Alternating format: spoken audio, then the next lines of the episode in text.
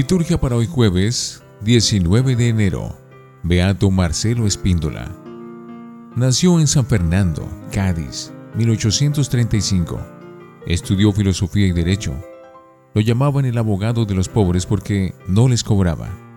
Se ordenó sacerdote en Sevilla y emprendió una gran labor pastoral de catequesis, fundador de las Hermanas Esclavas del Divino Corazón. Creó escuelas para niños pobres y atendió con esmero a las comunidades religiosas.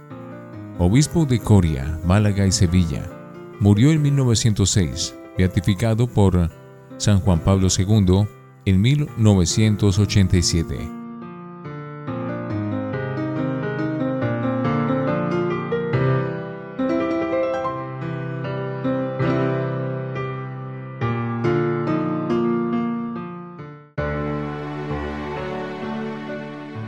Antífona.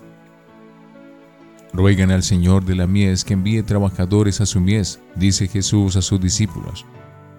Oremos.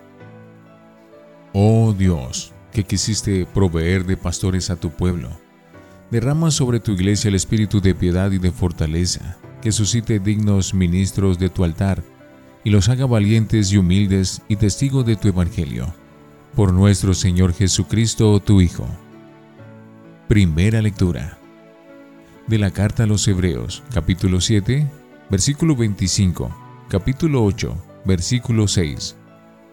Hermanos, Jesús puede salvar definitivamente a los que se acercan a Dios por medio de Él, pues vive siempre para interceder a favor de ellos.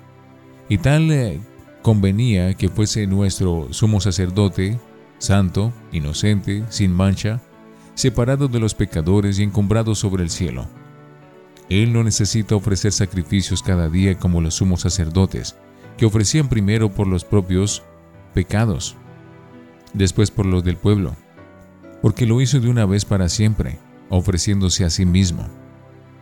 En efecto, la ley hace sumos sacerdotes a hombres llenos de debilidades. En cambio, la palabra del juramento, posterior a la ley, consagra al Hijo, perfecto para siempre esto es lo principal de todo el discurso. Tenemos un sumo sacerdote que está sentado a la derecha del trono de la majestad en los cielos, y es ministro del santuario de la tienda verdadera, construida por el Señor y no por hombre. En efecto, todo sumo sacerdote está puesto para ofrecer dones y sacrificios. De ahí la necesidad de que también Jesús tenga algo que ofrecer. Ahora bien, si estuviera en la tierra, ni siquiera sería sacerdote, habiendo otros que ofrecen los dones según la ley. Estos sacerdotes están al servicio de una figura y sombra de lo celeste, según el oráculo que recibió Moisés cuando iba a construir la tienda. Mira, le dijo Dios, te ajustarás al modelo que te fue mostrado en la montaña. Más ahora Cristo, le ha correspondido un ministerio tanto más excelente cuanto mejor es la alianza de la que es mediador, una basada en promesas mejores. Palabra de Dios. Te alabamos, Señor. Salmo 39. Aquí estoy, Señor, para hacer tu voluntad. Tú no quieres sacrificios ni ofrendas, y en cambio me abriste el oído. No pides holocaustos ni sacrificios expiatorios. Entonces yo, aquí estoy. Aquí estoy, Señor, para hacer tu voluntad. Como está escrito en mi libro para hacer tu voluntad. Dios mío, lo quiero, y llevo tu ley en las entrañas. Aquí estoy, Señor, para hacer tu voluntad. He proclamado tu justicia ante la gran asamblea. No he cerrado los labios, Señor, tú lo sabes. Aquí estoy, Señor, para hacer tu voluntad. Alégrense y gocen contigo todos los que te buscan. Digan siempre, grande es el Señor, los que desean tu salvación. Aquí estoy, Señor, para hacer tu voluntad. Aleluya, aleluya, aleluya. Nuestro Salvador, Cristo Jesús, destruyó la muerte e hizo brillar la vida por medio del Evangelio. Aleluya, aleluya, aleluya. Del Santo Evangelio según San Marcos capítulo 3, versículos 7 al 12. En aquel tiempo Jesús se retiró con sus discípulos a la orilla del mar y lo siguió una gran muchedumbre de Galilea.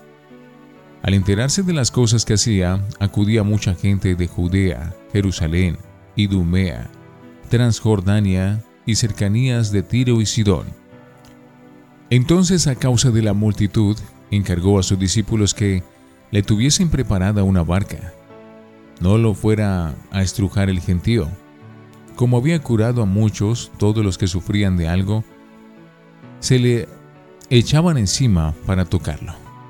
Y los espíritus inmundos, cuando lo veían, se postraban ante él y gritaban, Tú eres el Hijo de Dios.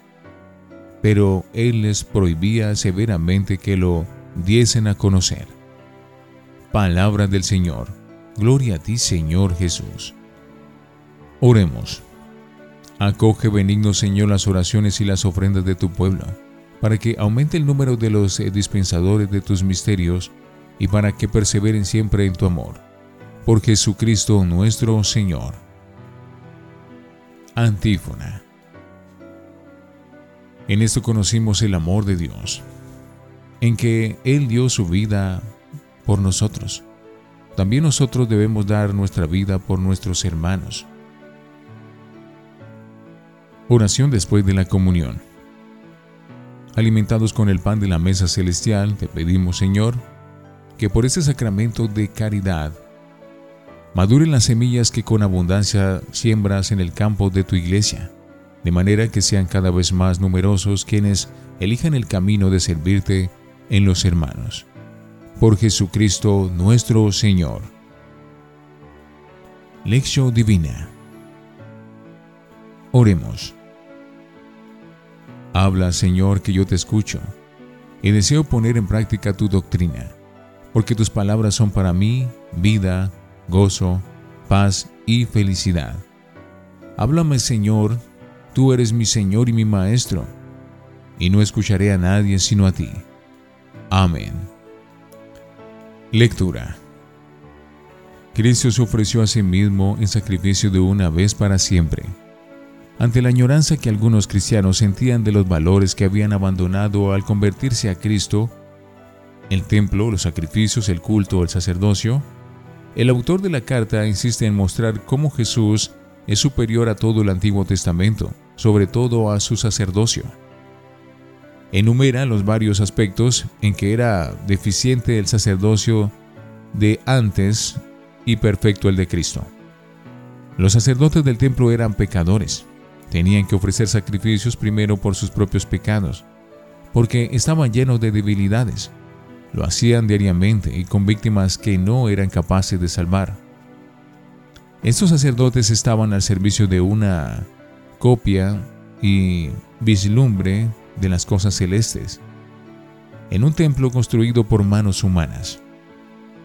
Mientras que Cristo Jesús, santo, inocente y sin mancha, no necesita ofrecer sacrificios cada día, porque lo hizo una vez por todas.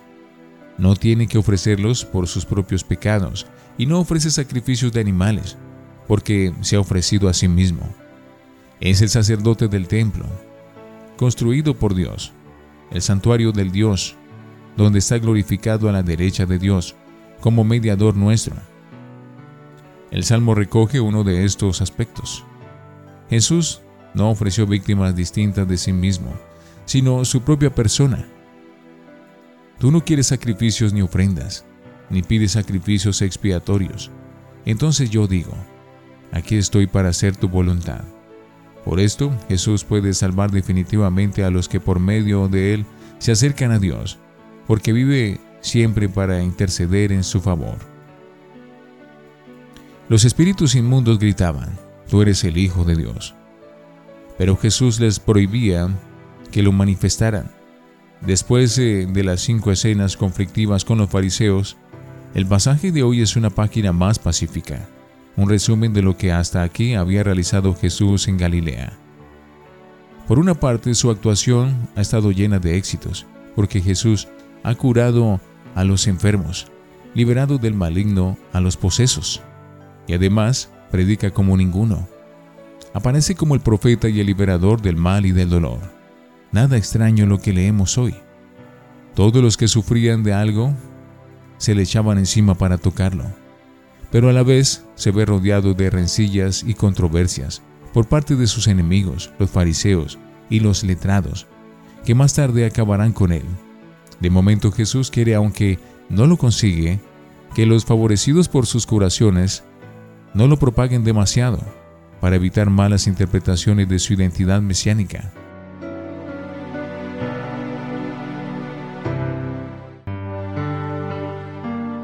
Para meditar. También los sacerdotes de hoy, por muy dignamente que presidan la Eucaristía o perdonen los pecados en el sacramento de la reconciliación, son débiles y pecadores tienen que rezar primero por sus propios pecados y luego por los del pueblo. Si presiden, absuelven y bendicen, es en nombre de Cristo Jesús. Pero nos debe llenar de confianza saber que tenemos un sacerdote santo, glorificado junto a Dios, Cristo Jesús, que vive y está siempre intercediendo por nosotros. Jesús, un sacerdote que en cada misa actualiza para nosotros su entrega de la cruz y nos hace entrar en su misma dinámica sacrificial, invitándonos a ofrecer a Dios nuestra vida. Por eso pedimos a Dios que su Espíritu haga de nosotros ofrenda permanente, o que seamos víctima viva para tu alabanza. Jesús es un sacerdote que en el sacramento de la reconciliación nos comunica su victoria sobre el pecado y el mal que nos alivia y ayuda en la enfermedad por medio de la unción, que nos bendice en todo momento de nuestra vida, que nos une en la liturgia de las horas, a su alabanza al Padre y a su súplica por este mundo. ¿Nos dejamos llenar de confianza por esta convicción? ¿Vivimos en unión con este sacerdote? Jesús, ahora el Señor resucitado, sigue estándonos cerca aunque no lo vemos. Nos quiere curar y liberar y evangelizar a nosotros. Lo hace de muchas maneras y de un modo particular por medio de los sacramentos de la iglesia. En la Eucaristía es Él quien sigue hablándonos, comunicándonos su buena noticia, siempre viva y nueva, que ilumina nuestro camino. Se nos da Él mismo como alimento para nuestra lucha contra el mal. Es maestro y médico y alimento para cada uno de nosotros. Reflexionemos. La gente sigue a Jesús por los signos que realiza en medio del pueblo. Para nosotros, ¿cuál es el motivo principal que tenemos para seguir a Jesús? Oremos. Te alabamos y te bendecimos, Señor, porque siempre sales al encuentro de nuestros dolores y aflicciones. No permitas que nos apartemos de ti. Amén.